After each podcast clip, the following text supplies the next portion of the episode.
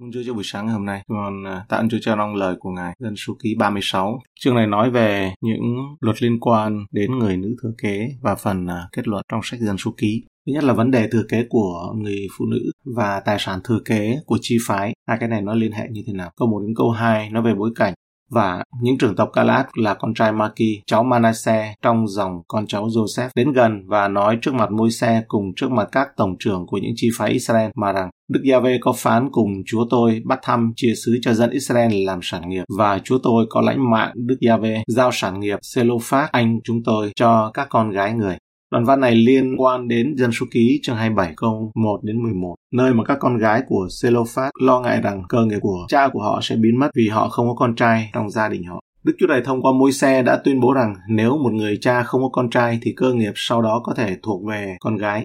Galaad vốn là cháu chắt của Joseph và là thủ lĩnh của thị tộc gốc trong chi phái Manasseh. Trong dân số ký chương 26 câu 28 đến 32 và trong chương này. Gia tộc này mạnh đến mức có thể được liệt kê cùng với các chi phái của Israel. Họ đã gửi tình nguyện viên là những người lính đi qua sông Jordan để chiến đấu với Deborah và Barak sau này chống lại người Canaan do Sisera lãnh đạo trong các con xét chương 5 câu 17. Họ chiến đấu để được công nhận giữa các chi phái khác. Maki là con cháu của Manasseh, cháu nội của Joseph và là cha của Galaad, chương 26 câu 29. Joseph còn sống để nhìn thấy những người con cháu này và Joseph đóng một vai trò trong việc nuôi dưỡng Maki và các con cháu của người. Trong sáng thế ký chương 50 câu 23, người, tức là Joseph thấy được các con cháu Ephraim đến đời thứ ba và cũng có được nâng niu trên gối mình các con của Maki, tức con trai của Manasseh nữa. Ở trong lời tường thuật của Kinh Cựu Ước Môi-se nói về cuộc hành trình của dân Israel sau cuộc xuất hành thì Maki được miêu tả là đang chinh phục các lãnh thổ được gọi là Galaad và Bashan. Những lãnh thổ trước đây đã bị người Amorit chiếm giữ trong dân ký chương 32 câu 39 đến 40. Con cháu Maki là con cháu Manasseh đi vào chiếm xứ Kalat đuổi người Amorit ở trong đó ra. Vậy mỗi xe ban xứ Kalat cho Maki là con trai Manasseh và người ở tại đó.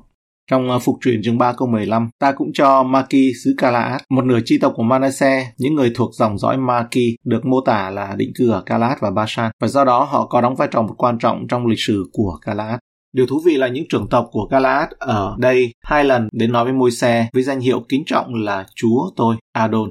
Trong chương 32 câu 25 thì cũng nói rằng con cháu Gad và con cháu Ruben bèn nói cùng môi xe rằng, các tôi tớ ông đã làm điều mà chúa tôi phán dặn. Câu 27 cũng trong chương 32. Còn hết thảy tôi tớ ông sẽ cầm binh khí đi ngang qua sẵn ngừa mà chiến đấu trước mặt Đức Gia-vê như Chúa tôi đã phán dặn. Thể hiện rõ ràng sự tôn trọng của họ đối với môi xe là thủ lĩnh của họ. Họ không kiêu ngạo mà với thái độ khiêm tốn đến với môi xe. Việc tôn trọng môi xe lúc này hoàn toàn trái ngược với cách cư xử mà ông đã nhận được từ thế hệ đầu tiên. Trước đây là chỉ có Aaron gọi môi xe là chúa tôi vì sợ hãi ở trong xuất Ê Tư Ký chương 32 câu 22. Aaron đáp rằng xin chúa tôi đừng nổi giận, chúa biết rằng dân này chuyên làm điều ác. Và trong dân số ký chương 12 câu 11, Aaron bèn nói cùng môi xe rằng, ôi lạy chúa tôi, xin cho để chúng tôi mắc tội mà chúng tôi đã dại phạm và mắc lấy. Và Joshua cũng xưng môi xe như vậy. Dân số ký chương 11 câu 28, Joshua con trai của Nun là người hầu việc môi xe đáp lại mà rằng hỡi môi xe chúa tôi hãy cấm chúng nó tức là những người nói tiên tri mà không đến và họ đã xưng môi xe là chúa tôi. Cuối cùng vào cuối cuộc đời của môi xe, dân Israel cho ông thấy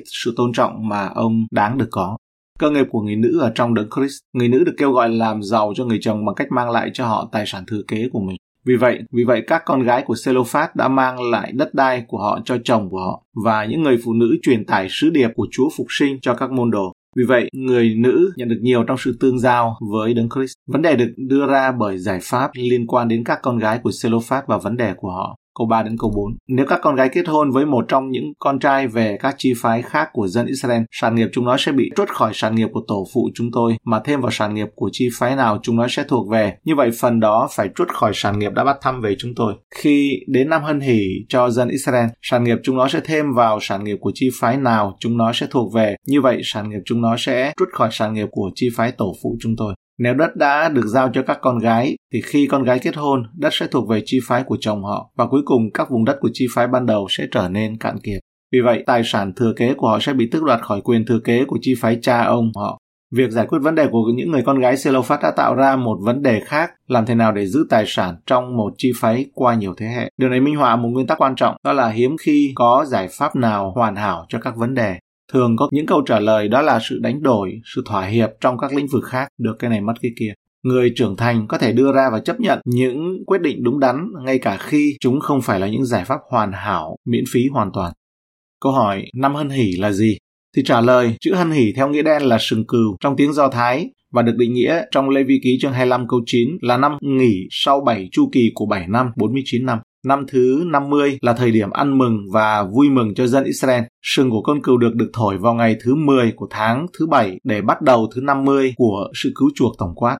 Năm hân hỷ liên quan đến một năm giải phóng khỏi mắc nợ trong Lê Vi Ký chương 25 câu 23 đến 38 và thoát khỏi tất cả các loại nô lệ Lê Vi Ký chương 39 câu 55 giải phóng khỏi tất cả những tù nhân và những người bị bắt được thả tự do. Tất cả nô lệ đều được trả tự do. Tất cả những khoản nợ được tha và tất cả tài sản được trả lại cho chủ sở hữu ban đầu của nó. Ngoài ra, tất cả lao động sẽ ngừng việc trong một năm và những người bị ràng buộc bởi hợp đồng lao động thì lúc đó họ được giải phóng. Một trong những lợi ích của năm hân hỷ là tất cả đất và con người đều có thể được nghỉ ngơi. Nam ơn Hỷ giới thiệu một bức tranh tuyệt đẹp về các chủ đề cứu chuộc và tha thứ ở trong Tân ước. Đấng Christ là đấng cứu chuộc đã đến để giải phóng những người làm nô lệ và tù nhân cho tội lỗi. Trong Roma chương 8 câu 2, vì luật pháp của Thánh Linh sự sống đã nhờ Đức Chúa Giêsu Christ buông tha tôi khỏi luật pháp của tội lỗi và sự chết. Galati chương 5 câu 1, Đấng Christ đã buông tha chúng ta cho được tự do, vậy hãy đứng vững, chớ lại để mình dưới ách tôi mọi nữa. Galati chương 3 câu 22. Nhưng Kinh Thánh đã nhốt hết thảy mọi sự dưới tội lỗi hầu cho điều chi đã hứa bởi đức tin ở trong Đức Chúa Giêsu Christ mà được ban cho những kẻ tin. Món nợ tội lỗi mà chúng ta đã mắc phải đối với Đức Chúa Trời được trả trên thập tự giá khi Chúa Giêsu Christ chết thay cho chúng ta. Colosse chương 2 câu 13 14.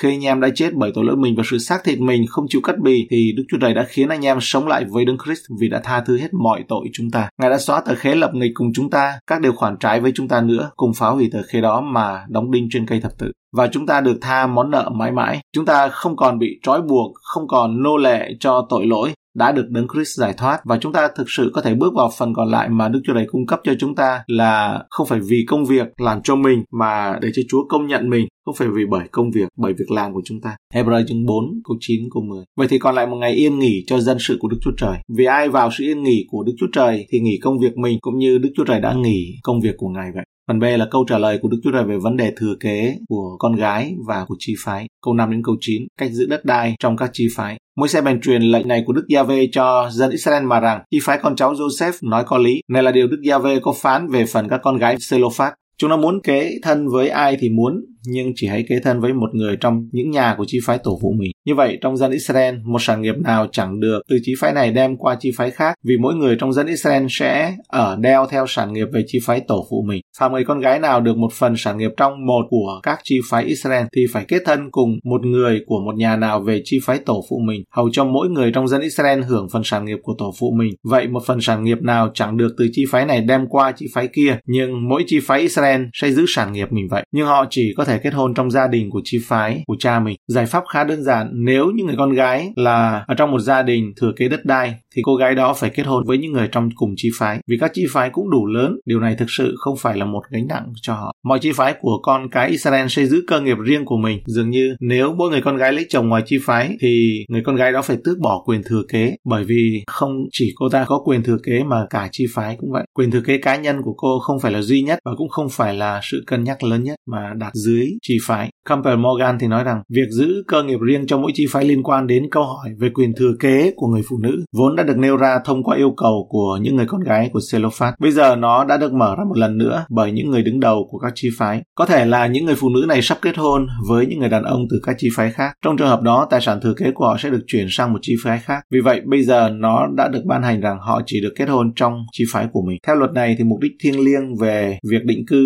trên đất phải có trật tự và duy trì, đã được đảm bảo thành hiện thực. Do đó, sách dân su ký được xếp lại ở đây. Về cơ bản, đây là cuốn sách của đồng vắng, dân tộc đang trước thềm đất hứa. Lịch sử được tiếp tục trong chương cuối cùng của phục truyền luật lệ ký. Không thể nào mà nghiên cứu cuốn sách này mà không bị ấn tượng. Trước tiên, đó là sự thất bại của con người. Đó là một kỷ lục về sự ngoan cố và sự điên rồ kéo dài liên tục. Tuy nhiên, chúng ta cảm thấy khó chịu khi nghĩ về dân tộc này bởi thực tế rằng cuốn sách là một bản ghi chép về sự kiên nhẫn và bền bỉ và lòng thành tín đời đời của Đức Chúa Trời. Trong suốt lúc đó, sự vận hành thiên thượng được bày tỏ từng hồi từng lúc. Nó không phải của con người mà là của Đức Gia-vê. Thật vậy, nó hầu như không phải là lịch sử của dân Israel hơn thế nữa, mà đó là sự tiết lộ về quy trình chắc chắn của Đức Chúa Trời đối với công việc cuối cùng trong lịch sử nhân loại về mục đích cứu chuộc từ lòng Ngài. Những chuyển động đầu tiên được ghi lại trong sách sang thế ký và công việc trọng tâm của nó là do con Đức Chúa Trời, Chúa Giêsu Christ của chúng ta hoàn thành. Vấn đề cụ thể đã được giải quyết như thế nào đối với những người con gái của Selophat câu 10 đến câu 12. Các con gái Selophat làm như Đức Giave đã phán dặn môi xe, Machla, Thiesa, Hotla, Minka và Noah. Các con gái của Selophat đều kết thân cùng các con trai của cậu mình. Chúng nó kết thân trong những nhà của con cháu Manasseh là con cháu Joseph và phần sản nghiệp họ còn lại trong chi phái của tổ phụ mình. Cơ nghiệp của họ vẫn ở trong chi phái của gia đình cha họ. Trong trường hợp của họ, họ không chỉ kết hôn trong chi phái mà còn kết hôn với con trai của anh em cha họ, anh em họ của họ. Điều này rõ ràng đã giữ quyền thừa kế đất đai trong chi phái, đó là một đơn vị gia đình lớn hơn, một đại gia đình.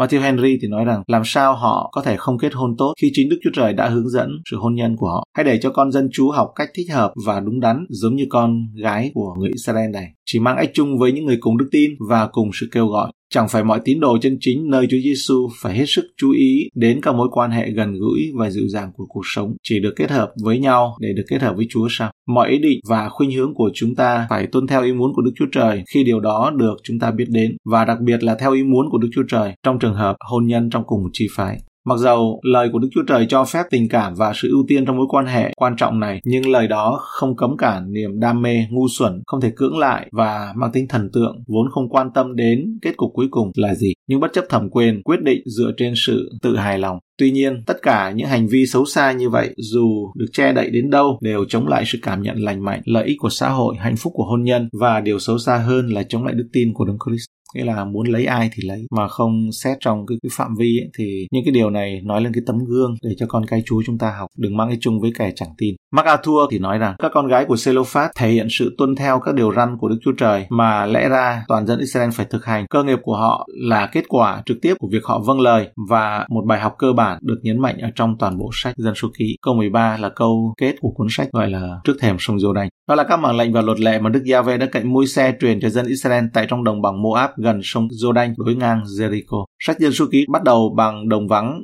Sinai trong Dân số ký chương 1 câu 1.